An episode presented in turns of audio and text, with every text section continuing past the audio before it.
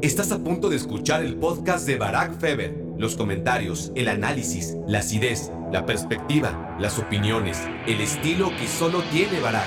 ¿No? Llegamos al hotel y, me dice, bueno niño, ahí te ves. Pero tenía la esperanza de que me ofreciera entrar a su habitación, ¿no? Dormir en el sillón. Me dejó morir en la noche parisina. Mi madres, ¿no? Y al otro día agarra a José Ramón y me dice, ¿qué quieres ESPN? ¿Eh? ¿Quieres ir a ESPN? Vete a ESPN. A ver cuánto duras pendejo. Hola, hola, hola, bienvenidos a Me Quiero Volver Chango, el podcast de fútbol más escuchado en México.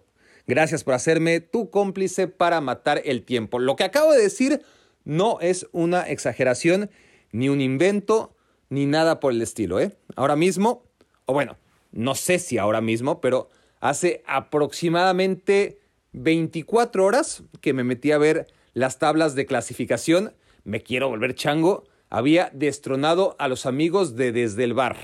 Les llamo mis amigos porque me imagino que son buena gente y, ah, con inquietudes similares. Pero aunque no hable muy bien de mí, porque no tengo ni idea de la competencia, o digamos que de los creadores de contenido complementario, ¿no? Para que suene más bonito. Pues la verdad debería saber quiénes son pero no me he dado esa oportunidad. A lo mejor son mexicanos o, no, famosos o, no, no lo sé, pero seguro de que su podcast es muy bueno y, por algo estuvo tanto tiempo en primer lugar.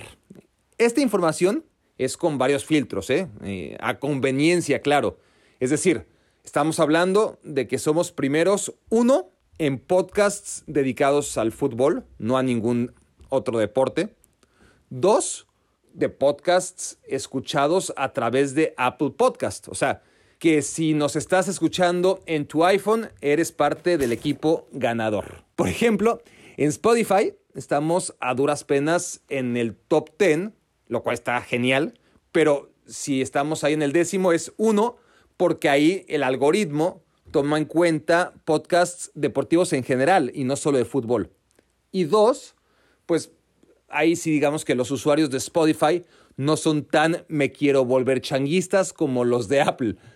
Aún así, si quitamos los podcasts polideportivos que están por encima de nosotros en Spotify y dejamos a los futboleros, estamos ahí, en, en tercero o cuarto también a través de Spotify. Así que también a los primates de Spotify y de todas las plataformas en general, muchas gracias. No hay una tabla que, puede, que pueda contabilizar todo, ¿no? Hay demasiadas plataformas para bajar podcasts y cada una tiene su conteo y su clasificación y algoritmo, pero vamos mucho mejor de lo que nunca pensé. Es increíble, así que gracias como siempre por hacer esa enfadosa tarea de andar calificando y recomendando el podcast y porque desde que empezaron a hacerlo, desde que empecé a pedírselos de manera constante, hemos escalado y escalado y escalado y, está cabrón, o sea, estamos en primer lugar, ¿no? Lo, difícil va a ser ahora mantenernos. igual y mientras estoy hablando ya no estamos en primer lugar.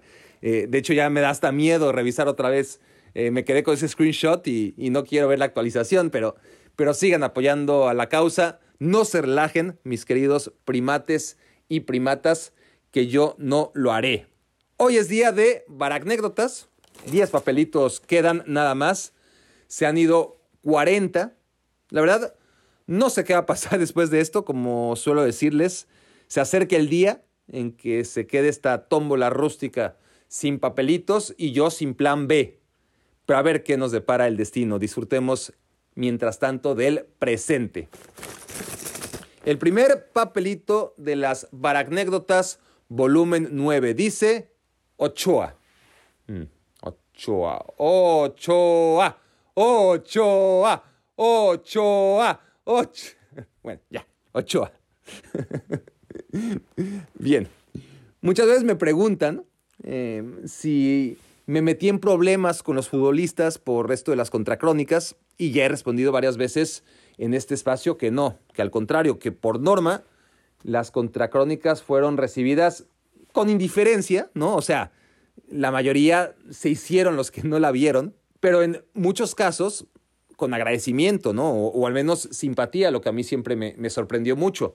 O sea, agarraron o, agarraban los futbolistas, la, mayoría de ellos y entrenadores, eh, incluido Memo Ochoa, agarraban la onda, ¿no? O sea, la cosa no va por ahí, no va por ahí en el caso de Ochoa. Solo, solo pongo las cosas en contexto porque tengo compañeros que sí, en efecto, se han metido en problemas o tienen al menos historias mucho más interesantes o, digamos picantes de las que a continuación les voy a relatar. Bien, un día, hace aproximadamente dos años o, tres, me escribe David Faitelson por WhatsApp. Sobra decir que pues, me sacó de onda, ¿no?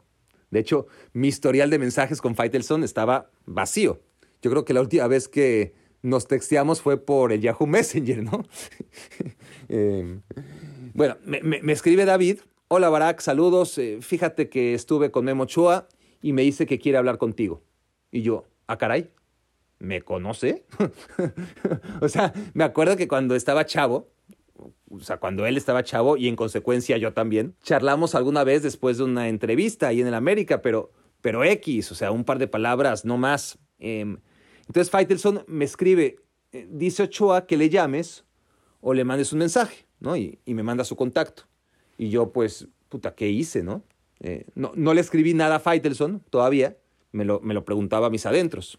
¿no? Ah, y, luego Faitelson me pone, por cierto, soy David Faitelson. o sea, o sea, sí, no, no, no nos escribimos nunca, pero, pero, sí, pero, pero lo tengo en mis contactos, ¿no? O sea, sí sabía que era Faitelson. Le, le, le debo todo a David, como siempre lo digo, aunque nuestra relación no haya sido nunca lo que se dice distendida, ¿no? Entonces, ya le contesto a Faitelson, gracias, eh, asumo pues, que tendrá algo que reclamarme, pero, pero bueno, lo contactaré. Y Faitelson me dice, no, eh, yo creo que solo quiere hablar contigo, pero háblale si quieres y si no, no pasa nada. Y entonces ahí voy, ¿no? A ver, eh, déjenme sacar el teléfono. y por ahí, por ahí no he borrado la conversación con Ochoa. A ver, espérenme tantito. Ochoa. Aquí está. Ya vi que no me contestó. O sea, 11 de abril de 2018. O sea, ya van a ser exactamente tres años de ello. Le, escribo, hola Guillermo, soy Barak. Me dijo Faitelson que te interesaría hablar conmigo. Aquí ando para lo que necesites. Y entonces eh, ya no tengo más que mensajes de, mucho tiempo después, porque, porque, lo que hizo, ahora me acuerdo, fue, fue marcarme por teléfono en ese mismo instante. Y yo, de esto sí, me acuerdo, estaba en la estación de autobuses en Connecticut, pero para irme a Boston, porque de Boston me iba a ir a París alcanzar a Lorena, que estaba con nuestra hija en Europa. Así que le contesto y, la verdad no tengo ni idea con qué me va a salir, ¿no? Y si me va a proponer un negocio o, qué sé yo, ¿no? Pero intuyo que algo me va a reclamar, ¿no? El 99% de las veces en que los futbolistas le hablan a los comentaristas es para recriminarles. Y en efecto, ¿no? Desgraciadamente no me quería Memo Ochoa para hablar de negocios ni nada parecido, sino preguntarme si tenía algo personal en contra de él. Debo decir que Ochoa es, es un chico extremadamente educado, o sea, yo lo tenía ya en buen concepto como persona, pero, pero me dejó una impresión aún más grata de la que ya tenía antes de hablar con él. Entonces, siento defraudarlos, pero no. Antes de platicarles esto, les adelanto que no, no me mentó la madre, ni me amenazó, ni me insultó, ni nada. Solo me preguntó si tenía algo personal con él. Y lo que ocurre es que en esa época en ESPN estábamos transmitiendo los partidos del estándar de Lieja. Y yo hacía los comentarios en varios de esos partidos. Y la verdad, a mí Memo Ochoa no me gusta como portero. vamos a ver, sí me gusta en general, pero lo que pasa es que hay tanto patrioterismo a su alrededor, o había tanto patrioterismo y mal periodismo, en consecuencia, a la hora de hablar de él, que yo inconscientemente me iba directo hacia el otro lado, ¿no? como para equilibrar la balanza, y tomaba un papel sumamente crítico. ¿Por qué? Porque nunca di crédito de que se hablara de él como si fuera uno de los mejores porteros de Europa, ¿no? Y, que se vendiera tanto humo e ignorancia en general a través de Memochoa, que, que no es su culpa, obviamente. Y entonces, pues, más o menos le dije eso, ¿no? O, sea, con mucho respeto y tacto, obviamente, le dije que lo admiraba y es verdad, o sea, irse a Europa a toda costa cuando en América lo tenía todo. Y, no solo eso, ¿no? Sino que le da la talacha, le busca, cambia de equipo, la cosa no sale aquí, se va ya, desciende, desciende otra vez, sigue buscando club, cuando parece que no hay más opciones, se aferra a lo que sea, aunque sea Bélgica. Y, y óiganme, o sea, la, Liga de Bélgica tiene cosas muy padres. Vivir en Bélgica está muy bien, ¿no? Ya, ya no hablemos de Córcega, de Málaga, de Granada. Vivió en ciudades hermosas, Memo, ¿no? Y eso nunca lo evaluamos cuando también eso de jugar en Europa se trata de, calidad de vida, ¿no? De, una situación familiar muy conveniente en muchos sentidos.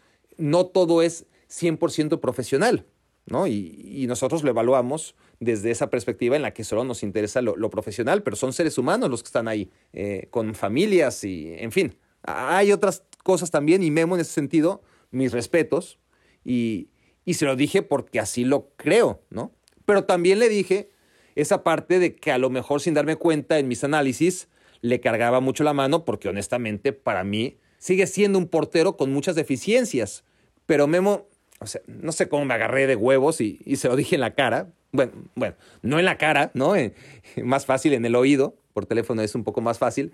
Pero le dije, a ver, mis críticas son profesionales, tienen que ver con tu técnica y tus capacidades de portero, que para mí, en lo particular, honestamente, no son las que más me gustan, ¿no? Eh, y, le dije eso, que, yo sentía que había mucha gente en los medios que, que hablaba cosas demasiado positivas y que yo inconscientemente para equilibrar, pues sin darme cuenta probablemente que me enfocaba demasiado en lo negativo, ¿no?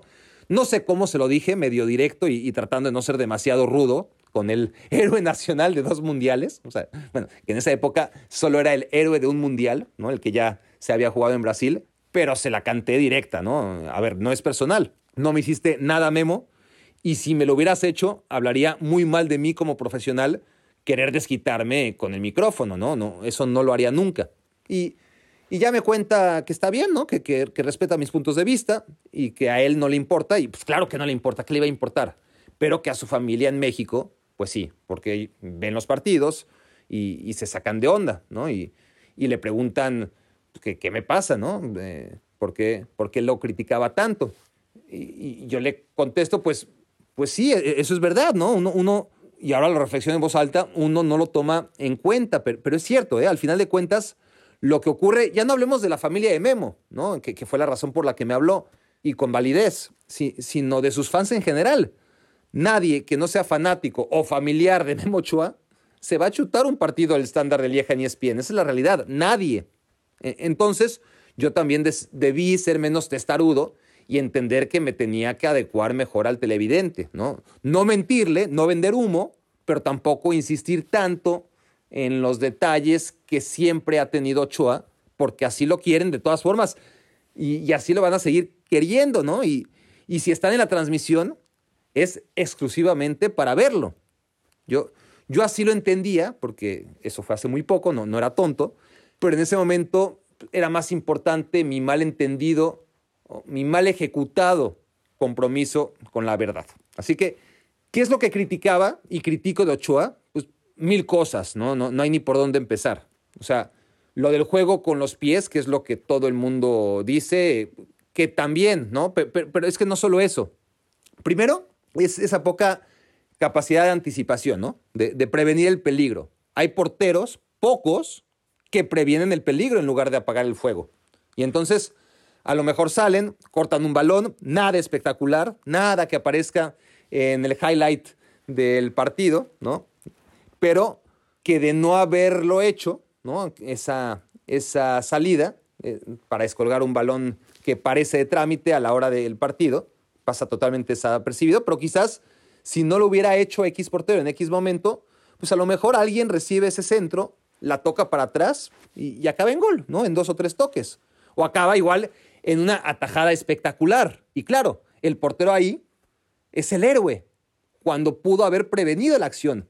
Y aunque no acabe en gol, que a veces sí acaba en gol, pero aunque no acabe en gol, pues es mejor recuperar la, la posición. Y, contra Países Bajos en el Mundial es el mejor ejemplo ahora que me viene a la mente, ¿no?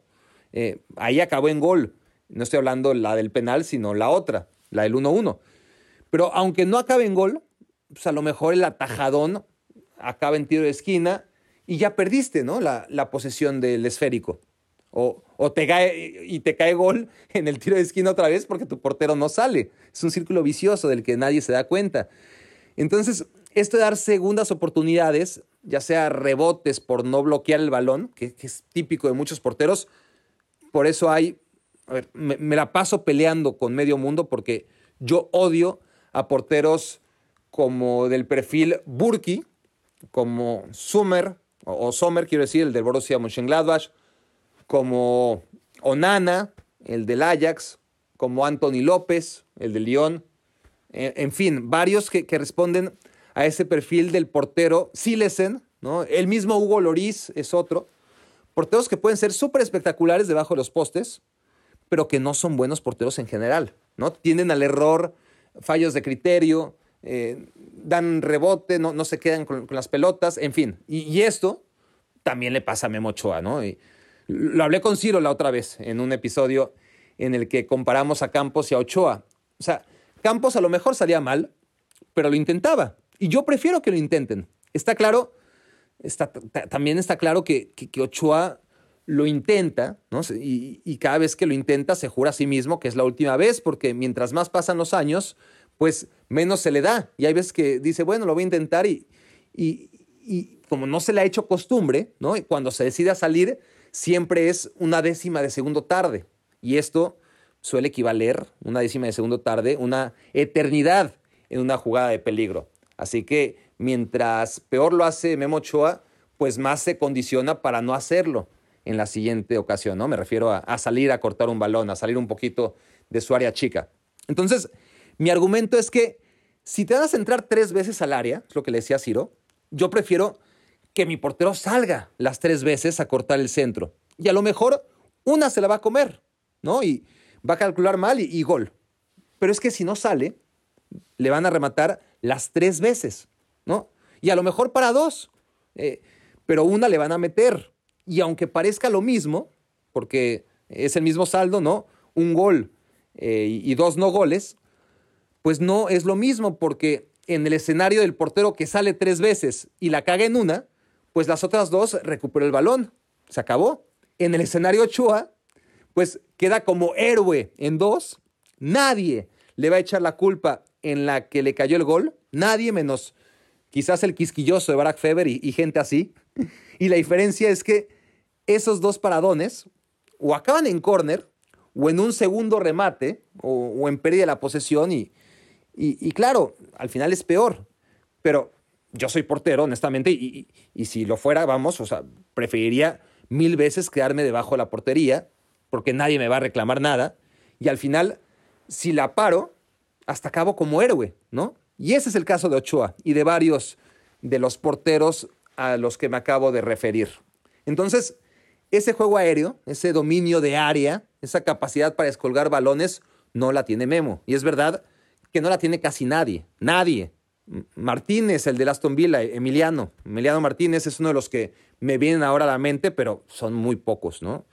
Porque, a ver, me ensaño con Ochoa, quizás porque su comodidad en ese sentido es demasiado radical, ¿no? Es demasiado evidente. Y, la gente además compra la moto porque acaba haciendo paradas espectaculares, que, que, no digo que no lo sean, pero que, que pudieron haber sido evitadas si, hubiese tomado una mejor decisión previa.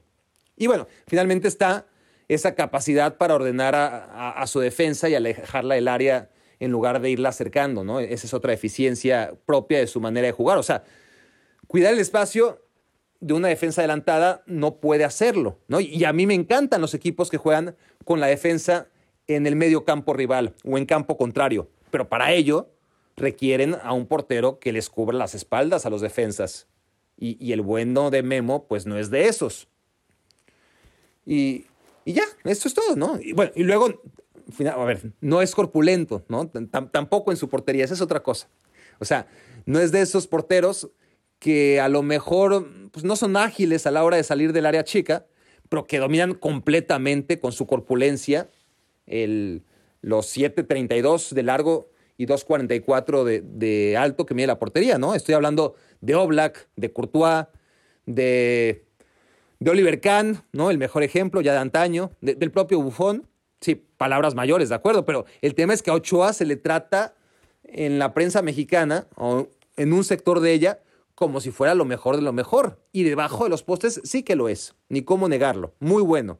Como Nana, como López, el portugués de León, Anthony López, y, esos porteros, esos porteros que a mí no me gustan. ¿no? Y, esos comentarios hacía yo en las transmisiones del Standard Lieja.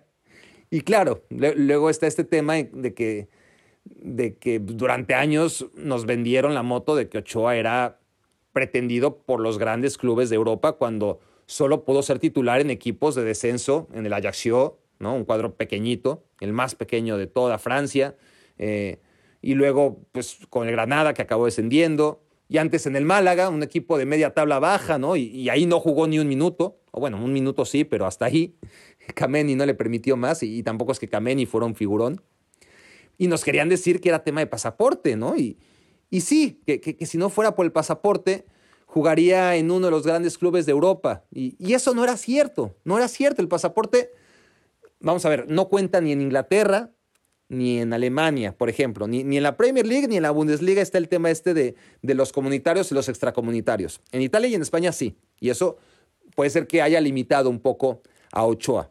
Eh, pero habría sido una complicación menos, quizás, el tema del pasaporte comunitario. Pero lo que voy es que si realmente hubiera sido un portero espectacular, de élite, completo, top 5, top 10 mundial, le hubieran sacado el pasaporte. Seguro, ¿no? Algún abuelo, bisabuelo español, por supuesto que algo salía de su árbol genealógico. Pero, a ver, mi opinión es que no valía la pena el esfuerzo porque no se trataba de un portero completo por todo lo que acabo de decir opinión personal, pero que me parece comparten los directores deportivos de todos los grandes y medianos clubes que no lo ficharon en las grandes ligas de Europa. Pero bueno, todo esto no se lo dije a Ochoa, no se crean, por supuesto que no. Eh, a él le dije que qué padre jugar en el estadio del Standard, ¿no? Que, que en esa época me acordaba Jeffrey de Lefod, le llevaban el infierno. Ahorita lo busco en Google para, para sacarme dudas, pero, pero sí me acuerdo que le decían el infierno a ese estadio y que, y que qué padre poder tener esa oportunidad, porque la verdad es que el Standard Leash tiene una afición súper apasionada, ¿no? Y, y también le dije a Memo que, que qué onda con alguno de sus compañeros, ¿no? Con Luyin Dama, me acuerdo, un defensa central terrible, terrible. Y, y, además se ríe Memo y, me da la razón, ¿no? En ese momento. Y, ahí sí es verdad, ¿no? Que lo, que me comentaba él, que, que, un montón de congoleses pueden jugar en la Liga de Bélgica como jugadores nacionales. Y me decía Memo eh, en esa conversación que muchísimos mexicanos podrían jugar en esas ligas si se pusieran las pilas. Eh, pero tampoco es que habláramos tres horas, ¿no? A lo mejor fueron 10, 12 minutos. Me volvió a preguntar si estaba seguro de que si nunca me había bajado a una vieja, ¿no? Que, que si así había sido que lo perdonara. y yo, no, Memo, habría sido un honor que me bajaras a una vieja, pero, pero eso solo me pasó con Santibáñez. Le debí decir eso, pero no se me ocurrió, la verdad. Hasta ahora me acordé de Santibáñez, ¿no? Y, y no, esa no da ni siquiera para anécdota, pero, pero a ver, ya que ando en esto, para que no me pregunten qué onda con Santibáñez, a ver, en la época que yo estaba en la universidad, había un central, o más bien lateral por izquierda, ¿no? del América, Santibáñez, Víctor creo que se llamaba. Y tenía un hermano, Edwin, creo que hasta, diría yo que llegó un poco más lejos en el fútbol. Eh, me acuerdo de él, creo que en Indios de Ciudad Juárez. Pero en esa época en la que yo estaba en la clase de filosofía con Cintia, ya no me acuerdo qué me está pasando. ¿Cintia se llamaba también? Me acuerdo su apellido, pero ahora no lo voy a andar quemando, no, no voy a decir su apellido. Creo que Cintia se llamaba la chica, ¿no?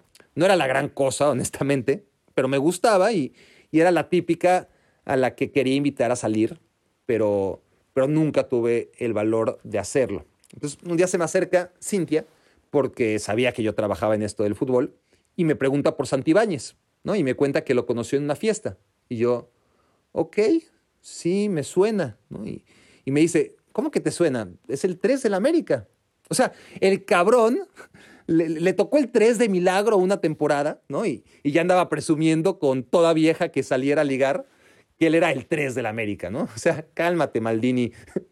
Pero bueno, no es que me haya bajado a la vieja, porque ni salió nunca con Cintia, que yo sepa, ni yo tampoco salí nunca con Cintia, eso sí me consta. Y por cierto, estoy hablando de una Cintia de la universidad, no se confundan, ¿no? Eh, ya no estoy 100% ni siquiera seguro si se llamaba Cintia. al rato la busco en Facebook y les cuento. Bueno, vamos después de la baragnécdota con Memo Ochoa al primer audio del día. Voz de Fernando Sámano desde Irapuato. Mi pregunta, Barak, es, ¿existen baracnécdotas secretas o prohibidas? ¿Alguna vez sabremos de ellas? No, no, no, Fernando, ¿para, para qué me hago el interesante? Claro, claro que hay secretos de vestidor que no puedo andar ventilando porque no tiene sentido, ¿no? Una, una cosa es contar tonterías que no afectan a nadie y otra decir cosas que puedan causar revuelo. Y si nadie las ha comentado, seguro que no seré yo quien lo haga, porque además no me constan, ¿no? Las cosas que se dicen. Las tomo por ciertas, porque hay gente que sí lo vio en primera fila. Yo no lo vi. Así que, aun si creyera oportuno hablar de esas cosas, soy el menos indicado. Eh, así que sí, ahí sí puede haber un poquito de, de silencio, pero, pero ni le den vueltas porque no, no, es algo en lo que yo me vaya a meter. Eh, en el ámbito personal, creo que aquí cuento todo. Ahí sí, ¿no? Si, si, se trata de mi trabajo como profesional en los medios, eh, o sea, porque en lo personal, ¿qué? Pero, pero pues también en lo personal, la verdad es que no tengo cosas ni, ni historias que ocultar sobre mi vida y mi carrera. Eh, hasta ahora vamos, ¿no? ¿no? No sé en el futuro pero aquí les he contado y, seguiré contando todo lo que no haga daño, Fernando. Vamos al segundo. Ya es la cuenta regresiva, ¿no? Más que el segundo papelito del día, es uno de los nueve que quedan. Este se me cayó. Vamos a abrirlo de una vez. Y dice final París. caray, mierda. ok, sabía que esto iba a pasar. O sea, soy un desordenado. demasiado confía en mi memoria porque esto ya lo conté, ¿no? Pensando que no había un papelito que separara la final de París de las otras. O sea, estoy hablando de la final de la Champions 2006, Barcelona contra Arsenal. ¿eh? la, primera de las cuatro del Barça que vivía en el estadio. Pero como esta no fue, o sea, no pasaron cosas extraordinarias, creí que no había hecho papelito. Y por eso cuando salió el otro, el papelito de la final de Roma, creo que fue en las baracnécdotas de volumen número 8, o sea, las últimas, pues cuando salió el de Roma, aproveché para contar cómo había conseguido la entrada para la final 2006. O sea, que esta anécdota ya la conté justo en el episodio anterior, cuando no venía al caso y, solamente para, pues ya ven que me desvío y, y empiezo a hablar de cosas más allá del papelito estrictamente y, y qué desastre.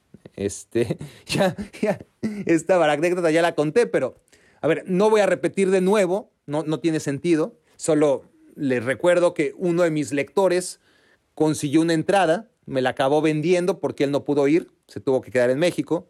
Yo volé, estaba nerviosísimo, ¿no? Me, me acuerdo que camino al estadio, ya íbamos en un shuttle, y yo platicando con un chico y su papá del Arsenal, que no tenían boletos, y me pregunta el chico si le podía enseñar el mío, ¿no? Y, yo no quise, ¿no? tenía mucho miedo de que me lo robaran.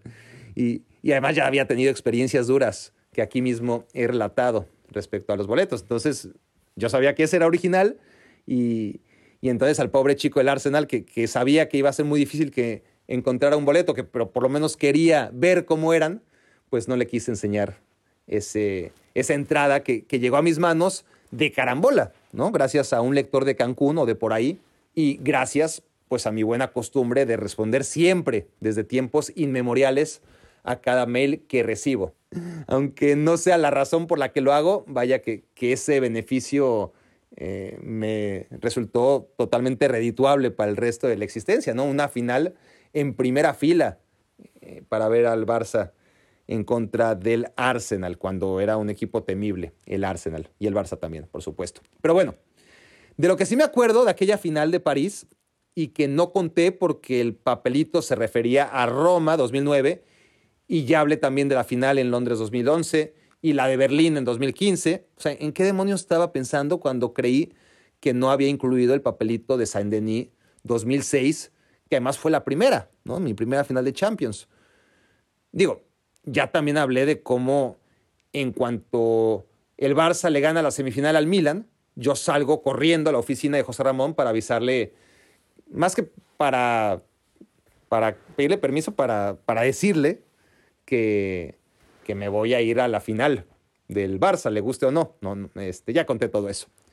Lo que no conté, y ahora se me prende un foquito, y, de ahí me voy a agarrar, y con eso voy a salvar, me parece, la anécdota, es lo de Rosique, ¿no? Antonio Rosique. nunca he hablado de Rosique Me Quiero Volver Chango, y es curioso porque Toño Rosique era mi mejor amigo en TV Azteca, sobre todo cuando se fue Alex Blanco a Telemundo.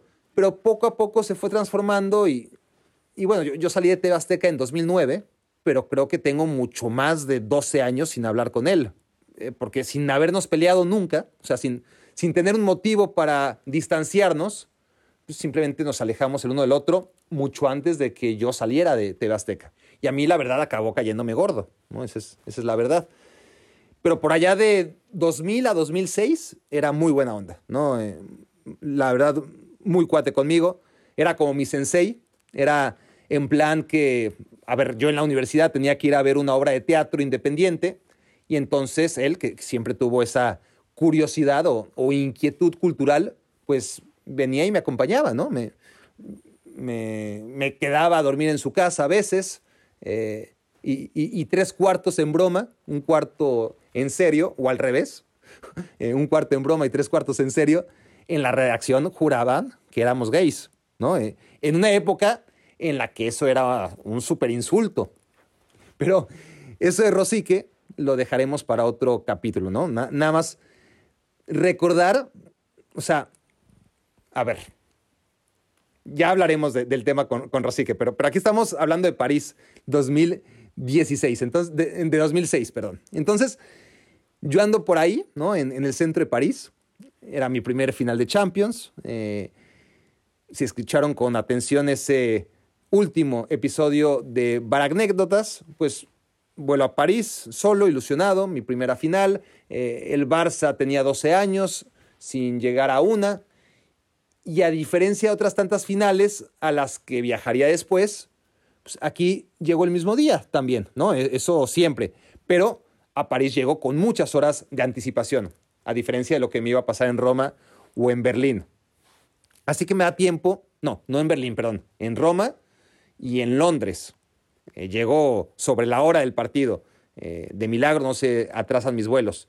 Berlín, como ya conté, estuve toda la semana y, la pasé de lujo. Pero concentrémonos en qué me pasó con Rosique, por favor, Barack, en 2006. Así que, que como llegué a tiempo, les decía, a París, el día del partido, pero, pero en la mañana, me da tiempo ir a la Torre Eiffel, al Arco del Triunfo, eh, ya saben, turismo en una ciudad que igual yo ya había estado dos veces, pero nunca te cansas de París.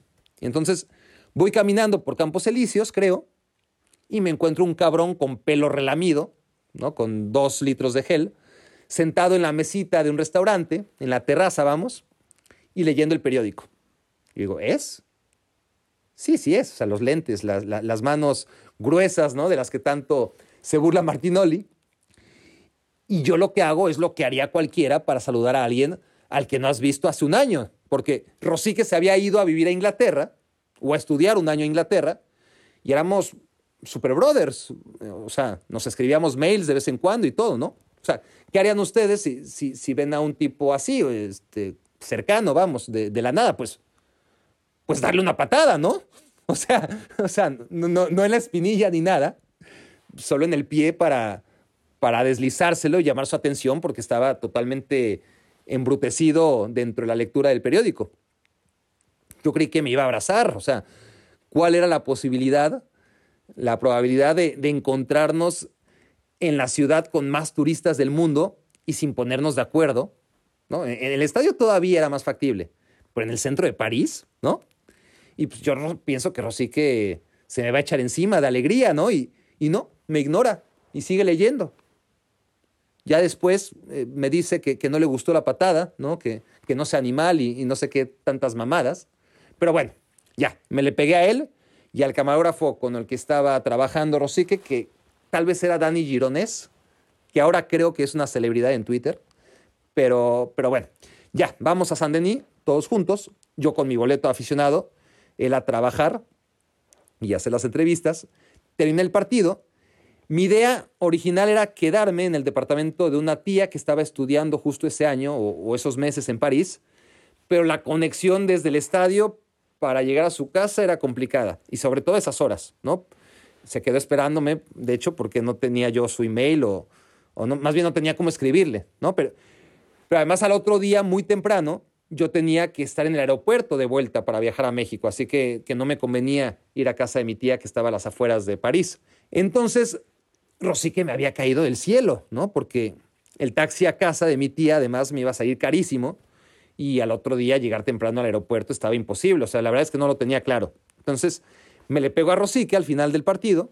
Me acuerdo que de hecho ahí a la salida había Sandro Rosell a las afueras del estadio, ¿no? de, de, haber sabido lo que iba a pasar con ese señor, el daño que le iba a hacer al Barça, ¿no? Por lo menos una patada como a la de Rosique si le hubiera dado, ¿no? Sí, la, la, la, la verdad me gustaría decir que lo habría matado para prevenir tanto desastre, pero soy un tipo pacífico y como ya he dicho, no me da tanto miedo el que me peguen como el pegar, ¿no? Soy, soy muy raro en ese sentido.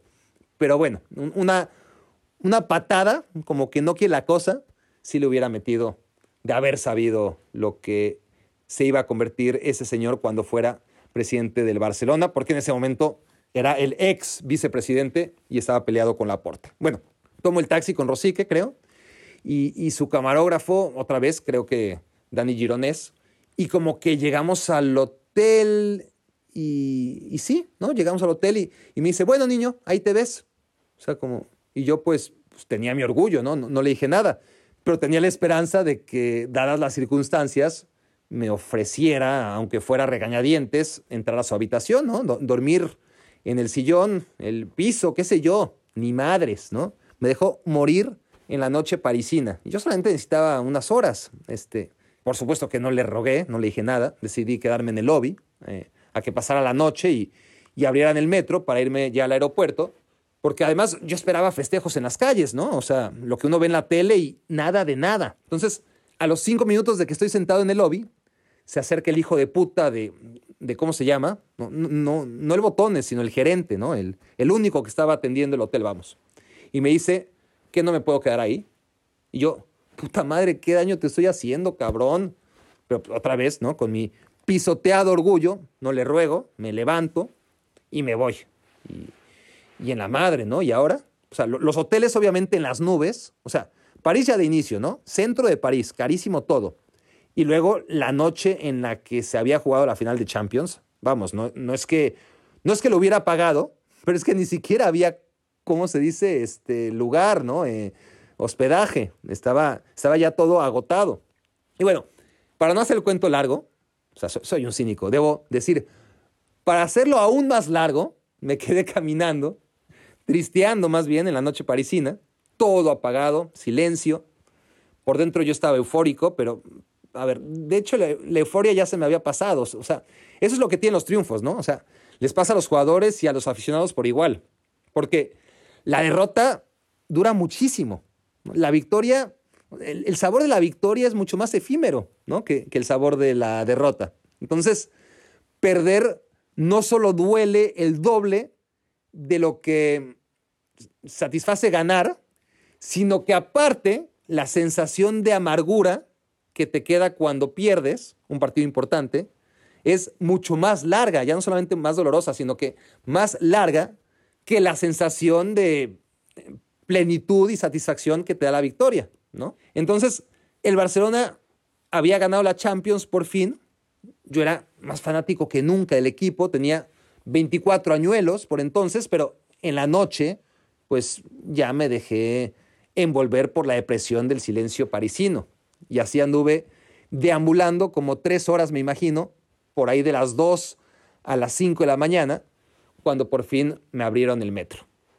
Y bueno, esa es la historia que acabo de rescatar de mi aventura en París para ver la final que le gana el Barça al Arsenal en aquella remontada en la que todo lo resuelve Henry Clarkson desde la banca, asistiendo a Eto primero y a Belletti después.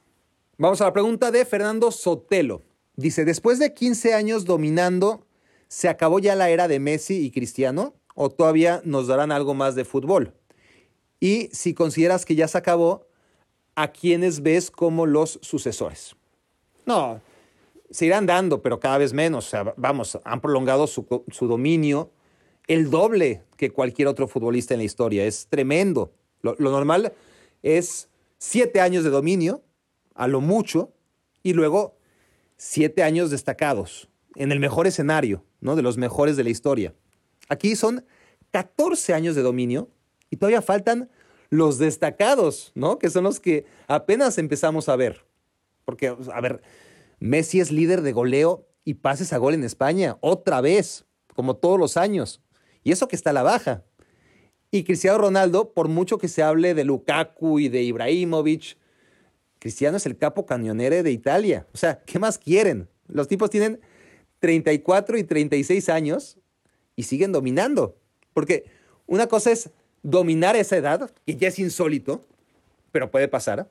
Y otra es dominar tras no haber parado de hacerlo durante casi 15 años. Lo que es impresionante es que ya pasó una generación de futbolistas a su sombra. O sea, Azar, De Bruyne, Neymar, etcétera, ¿no? El, propio Lewandowski. Jugadores que estaban llamados por naturaleza a tomar la estafeta, ¿no? Eh, pero Messi y Cristiano nunca la soltaron, ¿no? Por eso ahora se habla de chicos de 20 y 22 años como Holland y Mbappé como sus sucesores.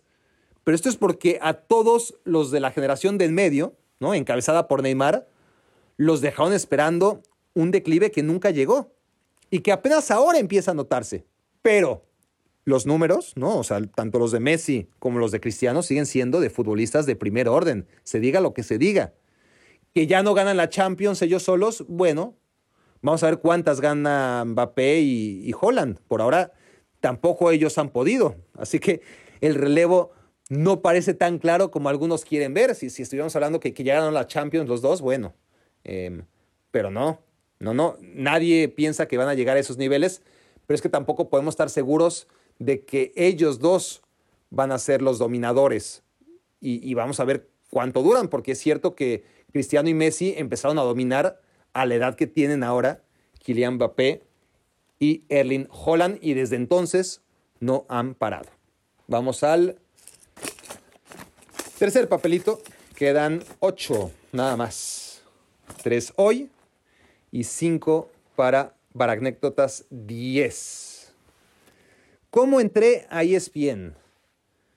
Bueno, esto, más que anécdota es una cadena de sucesos por la que me preguntan mucho y aquí ya he dado, o sea, ya he ido divulgando piezas del rompecabezas, ¿no? Casi, casi todas, así que nomás hay que ordenarlas.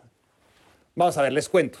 Es que es increíble cómo hasta hoy me da coraje la situación, ¿no? O sea, nada más vi el papelito y dije, oh, o sea, la vida, honestamente, me, me, puso en un lugar mucho mejor del que estaba.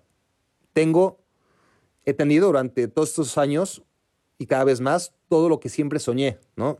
Me respetan en mi trabajo como nunca creí que era posible que te respetaran. Y es bien es el paraíso, para acabar pronto, comparado con lo de TV Azteca, sobre todo en los últimos tiempos que me tocó vivir. Pero increíblemente, no sé si sea condición humana o si sea yo, pero me acuerdo y todavía me da coraje, ¿no? De, mi salida. Porque que era mi casa, literalmente. Yo tenía 27 mm, años y estaba ahí desde los 16. O sea, toda mi vida adulta y casi la mitad de mis días totales las había pasado en esas instalaciones. Eh, la mitad de mis días desde que, desde que tenía uso de razón seguro. Y entonces yo no me podía ver en otro lugar, ¿no? Encima, entré a los 16 años y Alex Lara me decía, tú vas a acabar siendo el jefe de todos. Y yo, yo no es que me lo creyera, pero ¿por qué no? ¿No? Así suelen ser las historias, ¿no? El, niño que llega de 16 años y nadie conoce la empresa o, o, el departamento, en este caso, mejor que él. Y si lo decía una leyenda como Alejandro Lara Licea, pues ni modo de no creerle. Pero no, no, no, a ver, nunca me volé tanto, pero sí pensaba que iba a estar toda mi vida ahí. Y es verdad que a los... ¿Cómo fue eso? Mm, no sé, cuando mi relación estaba un poco tirante con José Ramón, cuando no me sentía valorado y, veía que yo me iba haciendo grande y, me seguían tratando como niño, es verdad que en ese entonces llegué a explorar la posibilidad de ir a ESPN, pero, pero ESPN ni siquiera existía en México todavía, o sea, yo solo soñaba con transmitir la Champions. Y, y si contra todos los pronósticos y expectativas en su día me metí a trabajar a TV Azteca, y antes de eso, contra toda ley de probabilidades, me dejaron escribir a los 14 años en una revista de fútbol, en la única revista de fútbol que había entonces en México, la inolvidable tiro de esquina, pues, ¿por qué no iba a seguir intentándolo, no? Eh, yo sentía que tenía estrella. Y entonces le escribí a Tapia, y a Luis Omar Tapia, y me contestó, ¿no? Hasta eso me contestó, pero, pero bueno, esa es otra historia que, ahí quedó.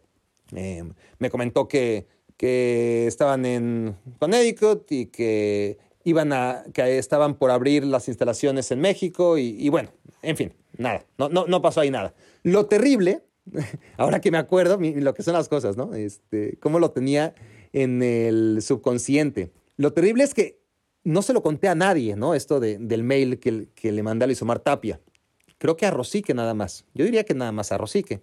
Y al otro día agarra a José Ramón y me dice, oh, ¿te quieres ir a ESPN? ¿Eh? ¿Te quieres ir a ESPN? Vete a ESPN. A ver cuánto duras, pendejo. Y yo, madres, o sea, ¿cómo sabe? ¿Cómo se enteró? Y, yo no quería pensar que, que, era, es más, ni, me pasó por la cabeza que, que, que fue a través de mi amigo Rosique, ¿no? Descartaba que fuera él y yo que nunca me meto malas ideas, pues lo dejé en misterio. Pero ahora lo recuerdo en voz alta. Hijo de la chingada, ¿quién si no? Fue el pinche Rosique el que me delató. de verdad que no lo había pensado. Pero bueno, a lo mejor no, a lo mejor no, no, no tengo pruebas para acusarle. Pero, pero sí, si no, ¿quién? Pero bueno, les hablaba yo sobre que ESPN era un lugar con el que soñaba a largo plazo, pero era un sueño guajiro y a ver, qué bien se siente cuando recuerdas algo que estabas olvidando, ¿no? O sea, hacer pipí, hacer popó, dormir, comer y recordar algo que no podías recordar son las grandes experiencias que uno puede tener en la vida. Tienen que estar de acuerdo con esto. Yo creí que, que nunca iba a salir de Tebasteca. Confieso que, que durante años, pero años, cada vez que le decía a Lorena, voy a trabajar, o, o ella me preguntaba, ¿qué vas a hacer hoy? Le decía, voy a ir a correr y de ahí a Azteca. O sea, llevaba años trabajando en ESPN y seguía diciendo automáticamente Azteca cuando quería referirme a la oficina o, el hecho de ir a trabajar. O sea, estaba yo pensando en las instalaciones de ESPN, pero mi lengua, mi cerebro, eh, seguían eh, diciéndole sin querer al trabajo azteca, ¿no? Como sinónimo directo. Y aún hoy, aún hoy, que llevo ya tantos años trabajando en ESPN, casi como lo, sin el casi, o sea, los mismos años, 11 ya. Aún hoy, que llevo el mismo tiempo en ESPN que lo que sobreviví en Azteca, aún viviendo en Connecticut, en mi cabeza todavía me descubro a mí mismo a punto de decir Azteca cuando Lore me pregunta dónde vas. A, a, a, a ESPN. Pero al menos ya logro frenarme antes de que la lengua diga Azteca pero confieso que mi cerebro sigue con ese automatismo. Pero, pero bueno, Tebasteca se va debilitando, en, como ya hemos hablado en muchos momentos de este podcast. Se va Rafa Puente, se va José Ramón, se va Faitelson, ante Ciro, Francisco Javier, Gómez Junco, qué sé yo, un montón de gente que, que también a nivel producción, o sea, elementos muy valiosos, y ya la cobertura de Alemania 2006, aún con José Ramón y todo, había sido terrible, ¿no? Porque, porque ya había perdido el control, esa es la verdad. Y pasaron los años y cada vez estábamos peor. Pero yo, a nivel personal, estrictamente personal, estaba bien, estaba bien con mis valedores y, mis contracrónicas.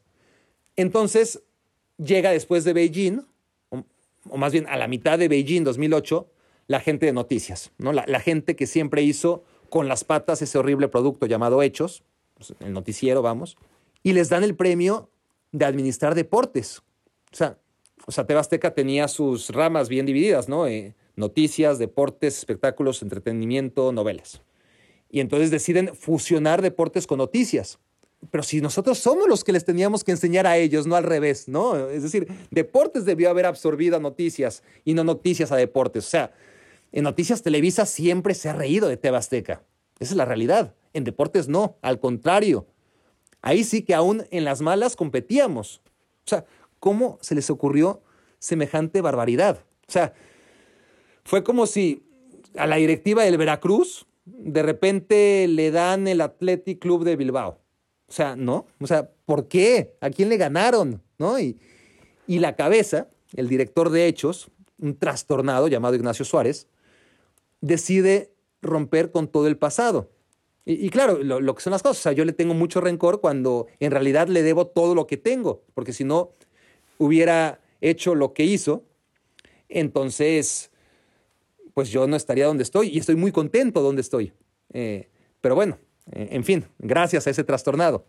Entonces llega y decide a la mierda, ¿no? A la mierda el pasado, a la mierda las contracrónicas, a la mierda los valedores, a la mierda todo lo que había, ¿no? Eh, mi posición como comentarista en cancha también. Y me dice que quiere que sea productor, ¿no? Eh, creo que esto ya lo conté, así que, que no estoy tan seguro, pero por si las dudas va a ser rápido, ¿no?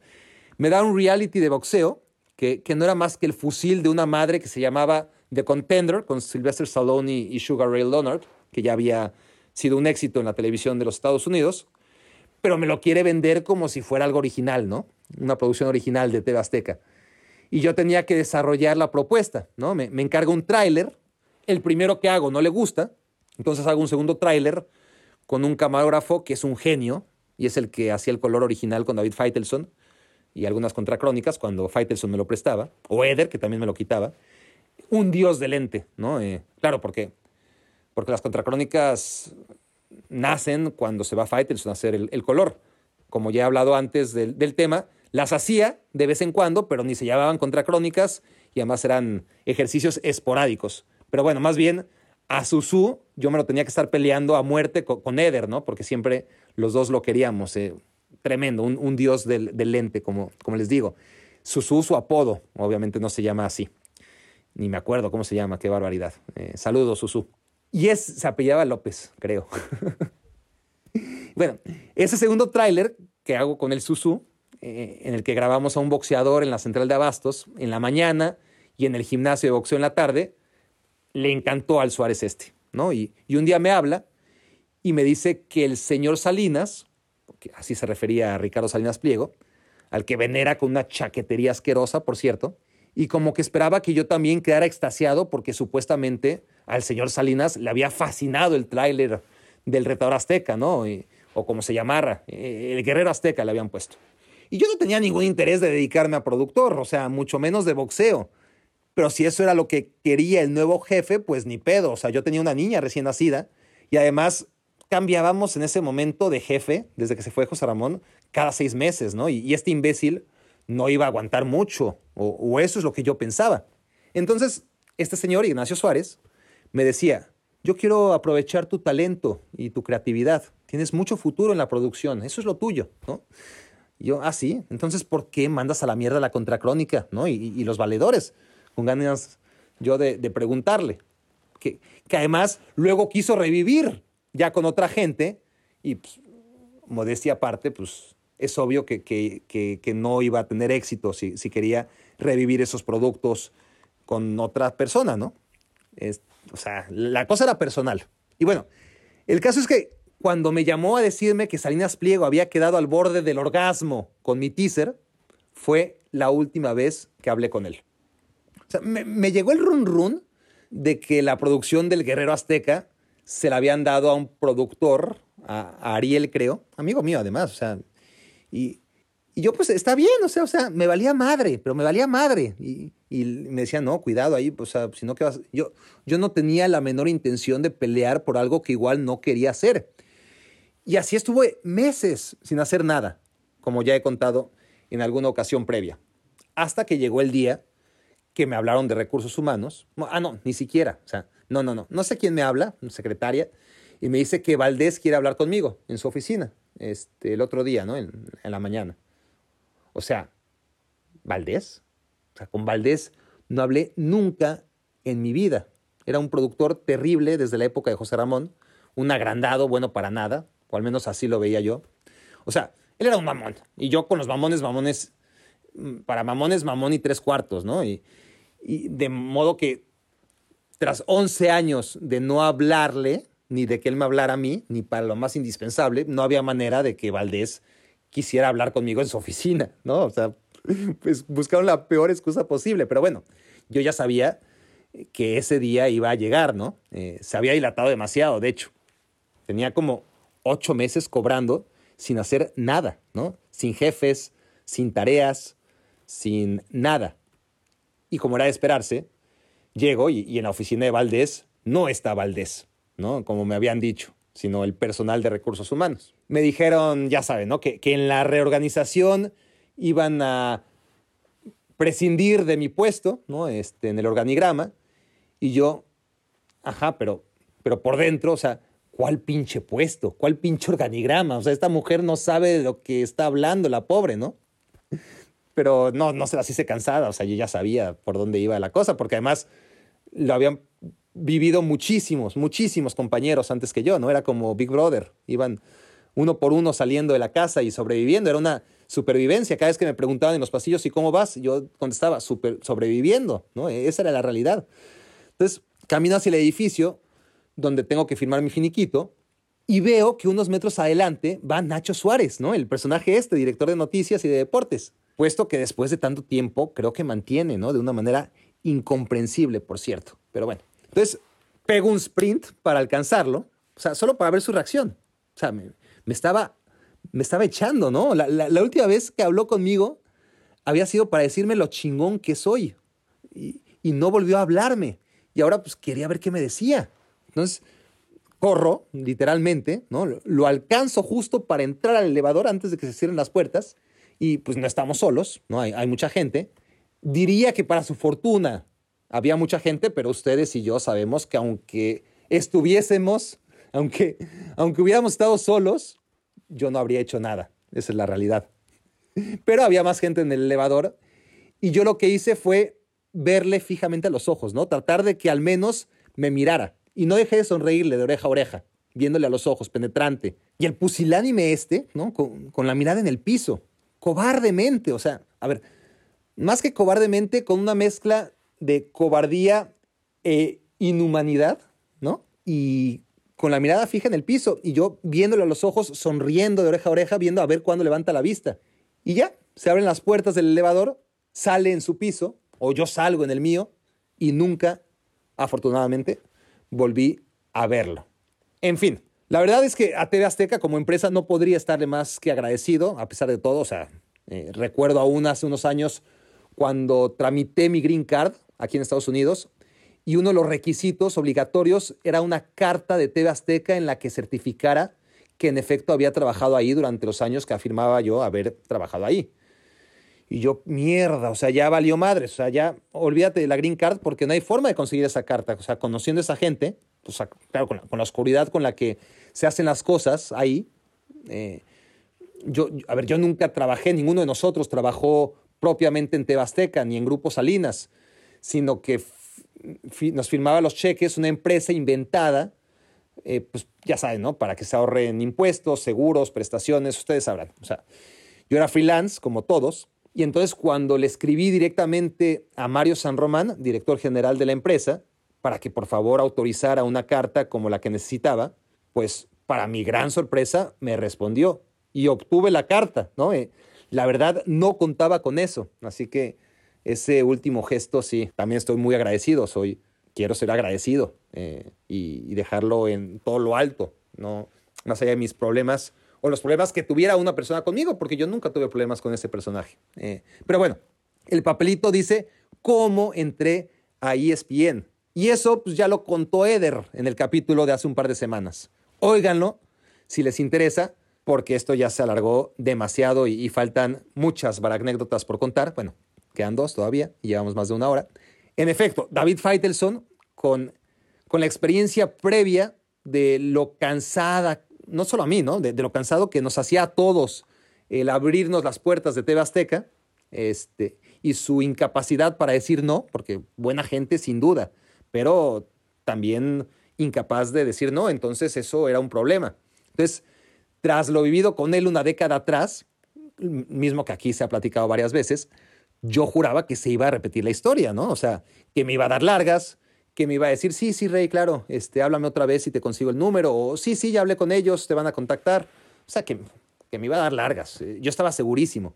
Y otra vez, igual que me pasó con Mario San Román, años después, con lo de la Green Card, eh, pero aquí me sorprendió más todavía. O sea, eh, jamás lo hubiera esperado, ¿no? Porque, porque si esa conversación en la que Eder me pasa el teléfono eh, con David fue, no sé, un martes en la tarde, es que el miércoles en la mañana ya me había escrito Faitelson un mensaje diciéndome, este es el número del asistente de Armando Benítez, ya sabe que vas a hablar y de hecho tienes cita el próximo lunes a las 9 de la mañana, por decir algo, ¿no? O sea, solo habla para confirmar la cita, por favor. Así, increíble, la verdad. O sea, una de las grandes sorpresas de mi vida, lo que hizo Faitelson y la diligencia con la que lo hizo, ¿no? Eh, tremendo.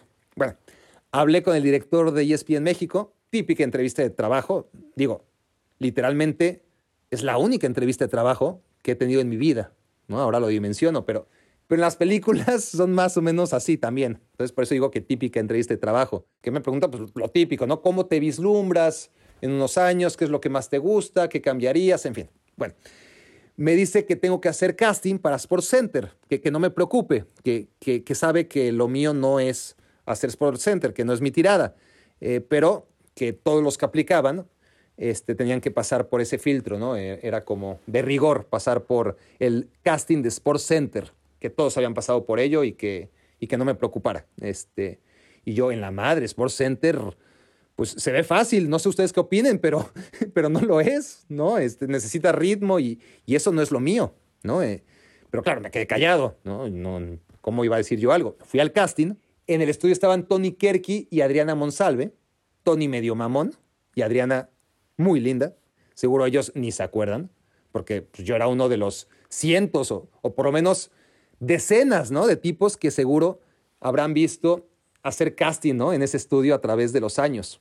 Y bueno, fueron, fueron meses de incertidumbre desde que salí de TV Azteca hasta ese 7 de enero, porque no fue tan rápido, obviamente fue la entrevista, después fue el casting, el típico te llamamos, ya era final de año y siempre se complican las contrataciones eh, al final del año fiscal y, bueno, pero me acuerdo perfectamente, ¿no? Este, ese 7 de enero de 2010 veníamos regresando de Houston en carretera, ¿no? Claro, porque iba yo con, con Lorena y con Judith. También venían mis suegros, creo, ¿no? Sí, veníamos todos en, el coche. Entonces, había que ahorrar y, yo sin trabajo, Lorena sí que trabajaba, pero, pero igual estábamos pues, en política de reducción de gastos.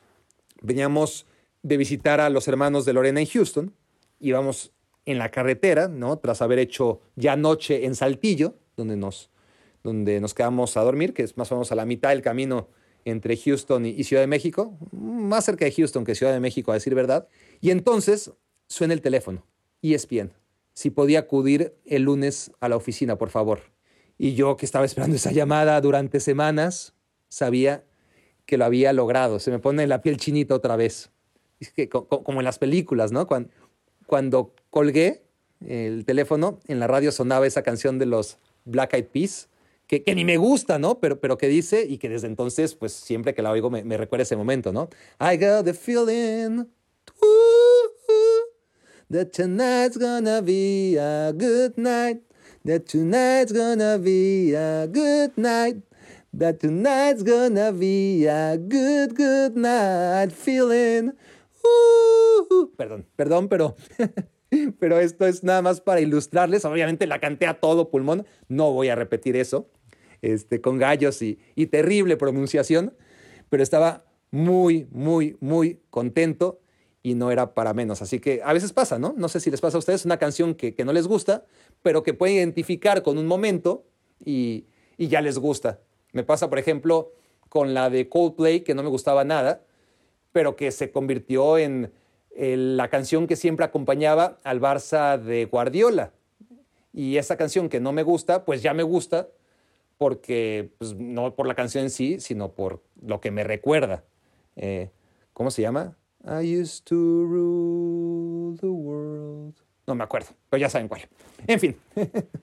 na, na, na, na, na, na, na, na.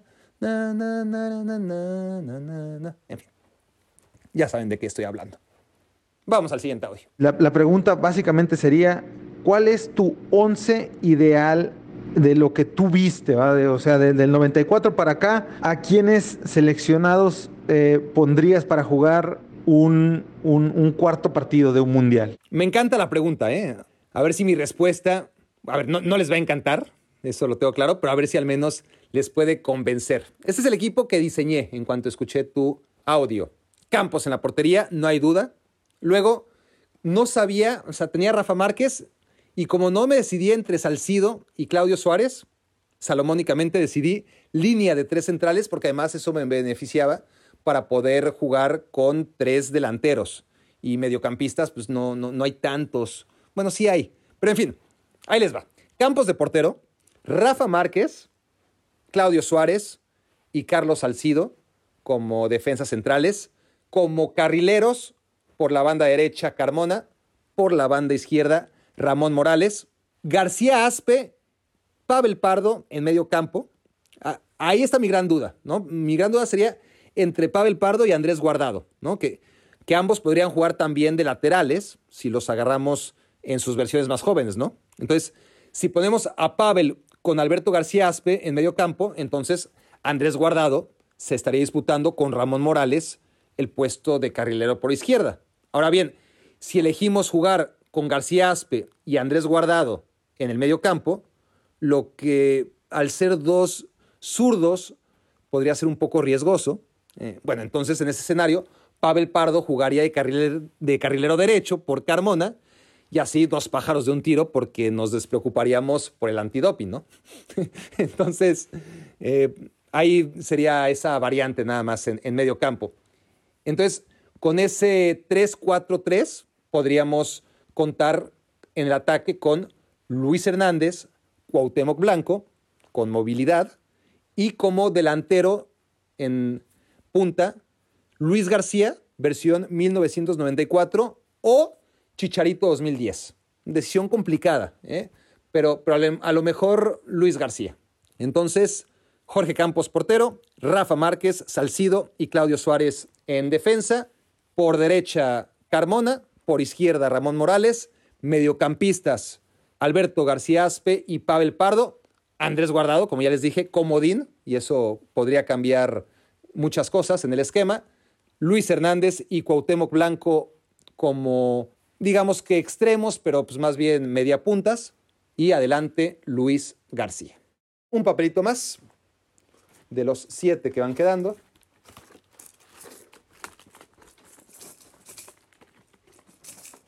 Bien, Esteban Loaiza.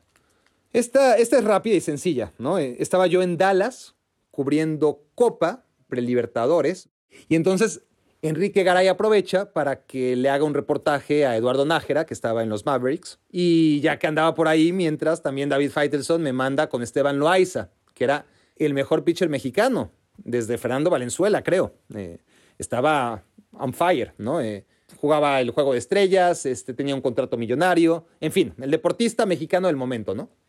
Entonces, llegó a su casa. Yo, yo ni lo había contactado. Faitelson hizo todo por mí. Me mandó la dirección y la hora a la que me iba a estar esperando y, y- ahí yo estaba en su mansión en Dallas a, la hora y el día que, me habían dicho, ¿no?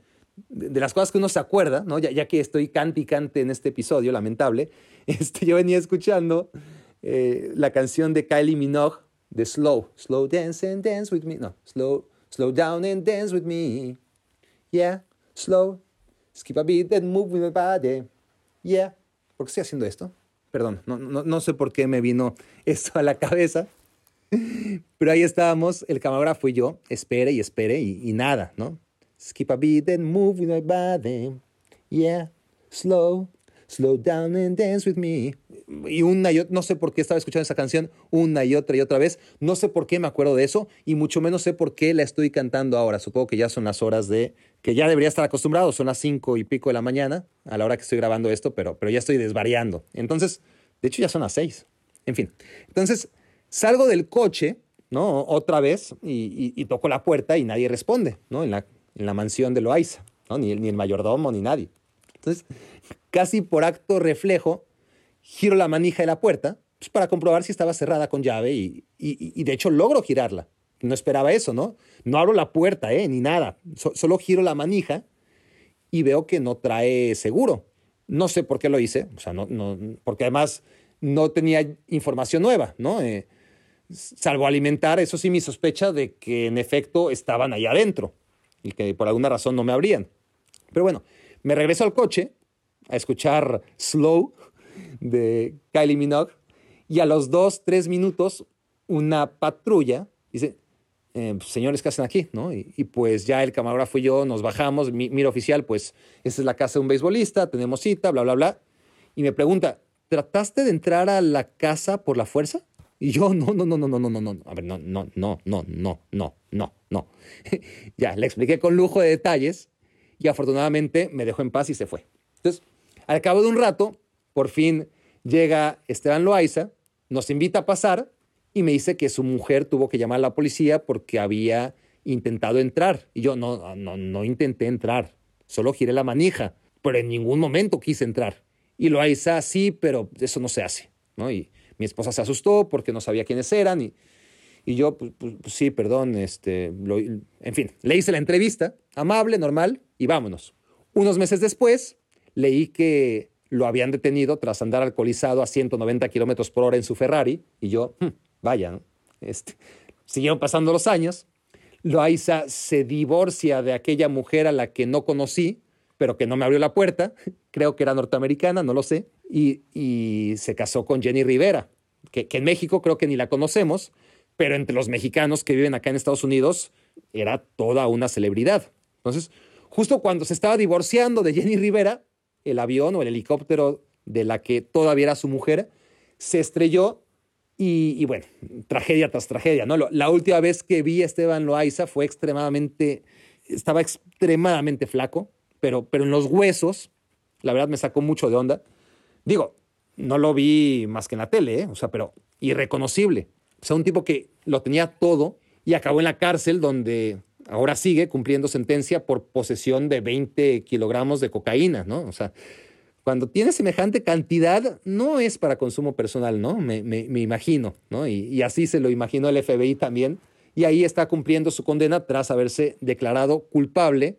El mismo tipo que me dijo que eso de girar la manija de una puerta sin siquiera abrirla no se hace. Y tenía razón. Eso no se hace, niños, pero hay cosas peores. Está claro que hay cosas peores. Felipe Hernández. Mi estimado Barack, recientemente escuché el podcast de Ciro Procuna, zona de Goal. En él hablaban del cruce de la Champions en la siguiente fase. Respecto a esto, me gustaría saber, ¿tú a quién consideras como el candidato al título y por qué no los otros siete? A ver, le podríamos dedicar un episodio entero al tema, ¿eh? pero, pero vamos a hacer una versión express. Eh. el que menos posibilidades tiene es el Porto, no creo que tengamos que ahondar en ello. El séptimo lugar, el, el Dortmund, que tampoco requiere explicación. No creo que le alcance a Holland, es decir, a Holland le alcanzará para hacer dos, tres goles si quieres, pero, pero el problema es que al Man City le debería alcanzar para hacer cuatro en el peor de los casos, ¿no? A partir del seis ya sí los veo muy parejos. ¿no? La, distancia entre el 1 y el 6 es mínima. Probablemente Liverpool sea el que está en peor forma, pero ojo con ellos. Para mí son el caballo negro. Si no fuera porque no tienen defensa y porque su portero Allison trae síndrome de Carius y nada más no se alivia, para mí serían los favoritos. Pero luego al Paris Saint-Germain se le descarta de antemano porque le toca bailar con la más fea, ¿no? Con el Bayern. Pero a lo mejor el que acaba bailando las calmadas termina siendo el Bayern, o sea, ¿no? Eh, que no deja de ser un equipo vulnerable y que el Paris Saint-Germain, si juega como jugó ese partido de ida contra el Barcelona, ojito. El Manchester City, yo no soy de la idea de que está listo, como tantos otros. Eh, ya hemos visto esta historia muchas veces como para no ser por lo menos, así como existe el beneficio y la duda, aquí yo le llamo la maldición de la sospecha, ¿no? Eh, y, para mí van a ser sospechosos siempre hasta que demuestren lo contrario, ¿no? Porque, porque primero tienen que pasar la barrera de cuartos. Y yo sé que eso no es suficiente para un equipo que está jugando tan bien y que ha invertido tanto. Pero ya después de superar la barrera de cuartos hablamos, porque es algo que no han hecho, no con Guardiola. Y siempre lo demuestra al final, no es un equipo de peso a nivel de Champions y eso siempre le acaba traicionando. ¿Quién más? ¿Quién me falta?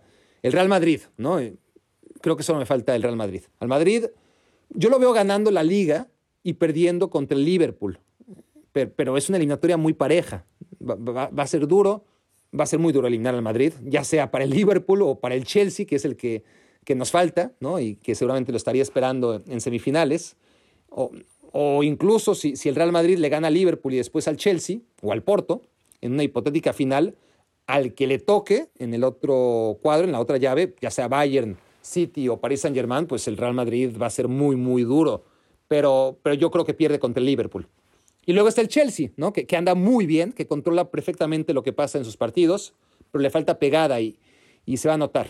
Todavía no se nota, pero, pero ya cuando esté a cierta altura, o sea, si pasa el Porto, que lo debería de pasar en semifinales, creo que se va a notar que no está para grandes cosas ya a estos niveles al muy bien dirigido equipo de Thomas Tuchel, al que le falta gente de peso en ambas áreas, ¿no? Como para ser realmente candidato a ganar la Champions. En resumen, lo veo parejo, ¿no? Eh, pero me voy por el riesgo. Si me pides uno, eh, no sé cómo, pero creo que al Liverpool se le va a ir acomodando todo para llegar a la final. Y una vez ahí es un equipo grande, muy de Champions, con, con jugadores que quieren revancha en un año en el que de repente de un parpadeo a otro todo empezó a salir mal. Pero hace no tanto este equipo jugaba realmente bien, ¿no? Aún con Van Dijk lesionado. No sé, yo, yo le sigo teniendo fe.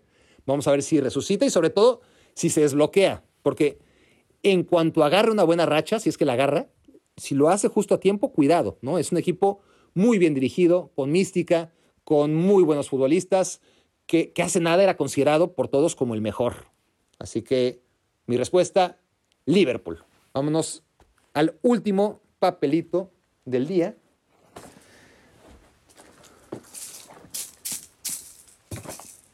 Caca en la cantera. No, no, no. ¿Qué? ¿Por qué? ¿Por qué me hago esto? ¿Qué pinche necesidad me cae? Bueno, y, menos mal que este papelito salió hasta ahora, ¿no? Porque quedan, bueno, nada más quedan cinco, pero, pero quedó cuando quedaban solamente seis, porque si hubiera salido este papelito en el capítulo uno o en el dos, cuando todavía no nos teníamos confianza, no sé qué hubiera hecho, ¿no? Pero ¿para qué me hago el valiente si, si ahora mismo no sé ni dónde esconderme? y, y hablando de esconderme, es que sí, una tarde calurosa en cantera, ahí donde entrenan los Pumas, en Avenida del Imán, Ciudad de México, tuve que, esconderme porque no me quedó de otra y evacuar. Eh, ese es el término correcto, creo yo. Eh, es sumamente asqueroso lo que estoy por contar. Los invito a dejar de escucharme ya. Eh, gracias por ser mis cómplices para matar el tiempo. Pero bajo esta advertencia, les cuento a quienes sigan acá, yo me jacto de tener un excelente estómago. Cuando tengo que ir al baño, soy más rápido para hacer del 2 que del 1. En serio, a lo que voy. Me siento, sale, me paro. Y, bueno, antes de pararme, ustedes saben, pero, pero nada, soy, una maquinita perfecta y a veces hasta limpia. Ahorro mucho papel de baño porque no es que lo necesiten saber, pero me aviento unos dieces que, que ni clavadistas chinos. Sí, soy un asco, perdón. Espero que no estén comiendo. Eh, no sé por qué estoy haciendo esto otra vez. les digo que, debe ser ya, eh, estoy desvariando. Estamos por terminar. Eh, porque además deberían de conocer las instalaciones de Pumas para que esto tenga sentido, ¿no? Y, y probablemente el 99.9% de ustedes no han estado ahí ni estarán ahí nunca. Pero si van alguna vez, se trata de una cantera, o sea, una roca adaptada, ¿no? llamémosle así, aunque sea burdo, cualquier arquitecto me mataría. Eh, las canchas de entrenamiento están adentro, muy adentro. Eh, uno entra en el coche, pasa por túneles larguísimos y al final bajas hasta las canchas de entrenamiento. Y ahí andaba yo cuando de pronto no aguanto más. Y, ese es el problema, ¿no? Esas son las letras chiquitas, las contraindicaciones de mi excelencia al hacer del 2. Que cuando tengo que hacerlo, tengo que hacerlo. Y hay veces, no siempre, afortunadamente, pero a lo mejor unas, a ver, déjenme acordarme, una vez en Ixtapa, otra vez en la playa, creo que en Cancún, otra vez corriendo en la playa. O sea, me pasa mucho en la playa. No me había dado cuenta de, de esto, pero será el nivel del mar. Bueno, me han pasado como cinco veces en la vida, que créanme, son muchas. Y una de ellas en el entrenamiento de Pumas. Yo creí que llegaba hasta los baños de la entrada, ¿no? Eh, según yo iba tranquilo. No sé por qué no me había animado a preguntar si podía pasar al baño de los jugadores, que estaba ahí al ladito, pero, pero seguro, seguro, seguro me mandaban a la chingada. ¿Para qué me hago güey? O sea, así que preferí emprender el largo camino a pie hasta la entrada de la cantera a ser bateado, ¿no? Eh, por, por los elementos de seguridad del vestidor de Pumas. Pero me doy cuenta a la mitad del camino que ya no aguanto, ¿no? Esto no se lo conté nunca a nadie, les pido discreción, no sé por qué lo hago ahora, pero bueno, llego a ese túnel gigantesco en el que literalmente no ves la luz al final hasta que ya caminaste mucho y yo me di cuenta que no llegaba. Así que, pues, estaba oscuro, a plena luz del día, claro, pero, pero, pero no había coches, ni guardias, ni miradas curiosas, y yo no podía más. No, no, no podía seguir arriesgándome a un accidente. Y, y tengo que decirlo, o sea, ya que cagué ahí en medio de las instalaciones del Club Universidad Nacional Autónoma de México.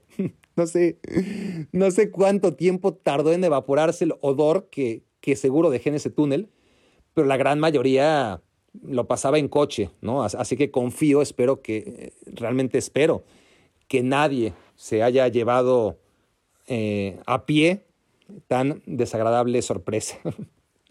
en Ámsterdam me pasó algo similar. Para, no, no, no, quiero acabar de manera tan grotesca, este, me quiero volver chango en su edición Baracnécdotas número 9. Así que, que esto me lleva a lo que me ocurrió en Ámsterdam. No que tenga nada que ver con el fútbol, pero estaba yo en este viaje haciendo escalas en ciudades futboleras. Estamos en Ámsterdam, mi amigo Ari y yo. Típico que, que en algún momento le digo, puta, este, pues, ir al baño. Este, me dice, bueno, aquí te espero. Y yo, puta, pues, pero ¿para dónde, no? ¿Para dónde voy? ¿Para la izquierda o para la derecha? Maldita la hora, una de las peores decisiones que tomé en mi vida. Decidí irme a la izquierda o a la derecha, o sea, no importa, obviamente no me acuerdo de ese detalle.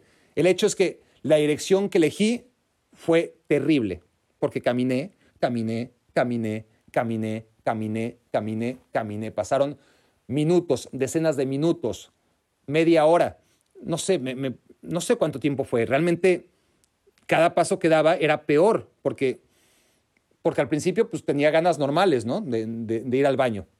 Pero se entiende este, que cada paso que daba, pues la situación era más difícil, porque no quería ser del uno, eh, necesitaba otra cosa, necesitaba, pues sí. Em, entonces, sigo caminando y caminando y cada paso que doy pues es un poquito más difícil y más difícil y más difícil y no hay un maldito baño, no hay un restaurante, no hay un hotel, no hay un lugar público, no hay nada, puras casas y casas y casas y casas. Y, paso una calle y otra y, no veo de qué manera puedo encontrar un lugar en el que pueda sentarme, ¿no? Este, porque, porque no, o sea, ni modo, no, en la calle no. Em, y sigo caminando y, ya no puedo más. Cuando por fin, ya les juro que, que a ver, me, Creí que esta anécdota iba a ser mejor, pero, ya me acuerdo de los detalles y, sí que son, no son necesarios, pero, pero a ver, llego, ya, ya, me tengo que agarrar para, pues, pues sí, ¿no? Este, para evitar un accidente. Entonces, con una mano atrás y, y otra adelante, este, para evitar una desgracia, pues por fin encuentro un local eh, no sé de qué, un café o, no sé, y, les pregunto, ¿puedo usar el baño en, inglés? Eh, y me dicen, no, no, no, no, tenemos, o sea, no, puedo usar el baño. Eh, ¿Do you have a bathroom? no, en ningún lado tenían, según esto, ¿no? Hasta que ya decidí, no, puta, al tercero cuarto que, que me decían que no, ya, ya preguntaba, ¿can I use your bathroom? Me decían, no, no, only employees. Y yo, Dios, o sea, ¿qué, no ven que estoy sufriendo? Porque realmente ni siquiera es que yo trataba de poner una cara de, de, alma en pena. Era un alma en pena. No podía más, estaba pálido, no podía ni hablar, no podía ni caminar. Y ni por esas me dejaban nadie, ninguno. Eh, también habría que ver las pintas que yo traía, ¿no? Este, traía una backpack gigantesca, típica de, viajero. Este, en fin, traía un look de, chico de 18 años que anda viajando por Europa, pero, pero no se vale, o sea, local tras local y en ningún lugar me dejaban. Hasta que sí, ya no puedo más, no puedo más. El siguiente local me voy a meter, no voy a preguntar y, y me voy a meter directo al baño. Ah, ve tú a saber dónde, dónde está el baño, ¿no? Pero, pero era una tienda de deportes, chiquitita, y, y me voy hasta el fondo. Me acuerdo que agarro una como lo primero que veo, ¿no? Como que iba yo a probármelo a los vestidores, pero no veo a los vestidores, sino que me sigo derecho y digo, puta, aquí debe haber una puerta. Veo una puerta y en efecto era el baño y puta, la gloria, ¡pum! De inmediato, ¿no? Este, pues obviamente hice lo que tenía que hacer. Eh, pero, pero, el encargado de la tienda se da cuenta. No había nadie en su tienda, ¿no? Entonces, oigo, tac, tac, tac, tac, tac, la puerta. Yo, um, yes y me empiezan a hablar en, en, holandés, ¿no? Enojadísimo, enojadísimo. Y yo, este, puta, mm, sorry, sorry. y entonces llega este, el, el, holandés, le vale madres, abre la puerta y yo, puta, este, me paro, ¿no? O sea, porque era una situación muy incómoda, como el tigre de Santa Julia, literalmente, o sea, no, no quería recibirlo parado, este, de frente, pero pues, mucho menos de espaldas, pero no sentado entonces lo que hago es me paro, obviamente con los pantalones abajo, este, y me pongo como de perfil en un ángulo perfecto en el que pues, yo le diera el muslo y, no le diera ni, pues, ni la parte de atrás ni la de delante, ¿no? Pero fue ese momento incómodo de mi vida, ¿no? Si, tuviera que describir un momento incómodo, pues fueron esos segundos en los que pues, me recrimina y, ya me, empieza a hablar en inglés. Le digo, sí, sí, este, es que no aguantaba las ganas. Este, sí, pero tienes que preguntar. Este, ¿Cómo entras sin preguntar? Y, yo con ganas de decirle, puta, es que si te hubiera preguntado, cabrón, me hubieras dicho lo mismo que todos tus pinches vecinos, ¿no? Que, que, no. Entonces ya, ah, me azota la puerta y se va. Y este, y pues ni, ya, este, eh, limpio lo que tengo que limpiar, obviamente, este, pues porque sí había, sufrí un pequeño accidente, he de ser honesto. Fue un via crucis ese camino, fue terrible. Fueron horas y entonces, cuando salgo, pues ya, este, ya había agarrado la onda, ¿no? Y, me dice, ¿dejaste limpio? Le digo, sí, sí, sí, dejé limpio. De hecho, por favor, revisa mi mochila. Este, por favor, no, no, no, no, no vayas a creer que me estoy llevando nada. Me dice, no, no, no, no es necesario. Este, ¿qué comiste? ¿Chile o qué? Eh, y yo no sé, no sé qué comí, pero, pero bueno, gracias, de verdad, muchas gracias. Y, y yo pensé además, o sea, para que vean lo miserable que era, a veces me enojo de que la gente me diga que soy miserable, yo creo que ya no lo soy, pero pues a los 18 años todos lo somos. Yo le iba a comprar un gorrito porque además hacía mucho frío, ¿no? Un gorrito de invierno. Y este, pues mínimo debía haber hecho eso, pero pues como ya lo vi en buena actitud, este, pues dije, ya, pues me voy a ahorrar porque estaba en una... La verdad, también andaba, como les he contado, en una política de total ahorro para poder ver y pagar los partidos de la reventa. Entonces, esa fue una historia un poquitito menos grotesca que la de cantera, ¿no? las instalaciones del Club Universidad Nacional de México, que hoy confieso por primera vez mancillé de una manera terrible. Profané las instalaciones de Pumas, como seguramente muchos habrían querido hacer, pero pues yo lo hice de manera totalmente involuntaria. Esto fue Me Quiero Volver Chango. Muchas gracias, hoy más que nunca, por hacerme su cómplice para matar el tiempo. Escuchaste el podcast de Barack Feber. Toda la información de los deportes con un toque de Barack.